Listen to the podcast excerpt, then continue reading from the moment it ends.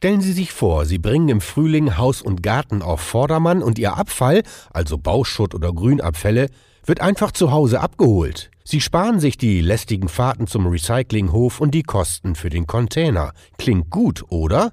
Und ist vielerorts schon Realität. Mehr dazu von Ariane Schmidt-Böckeler.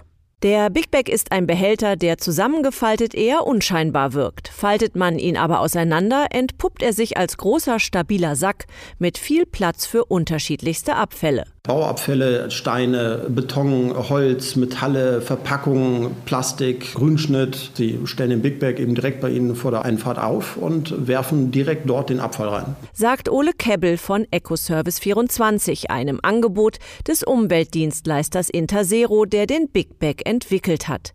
Erhältlich ist dieser in den meisten Baumärkten und bis zu 1,5 Tonnen Abfall dürfen rein.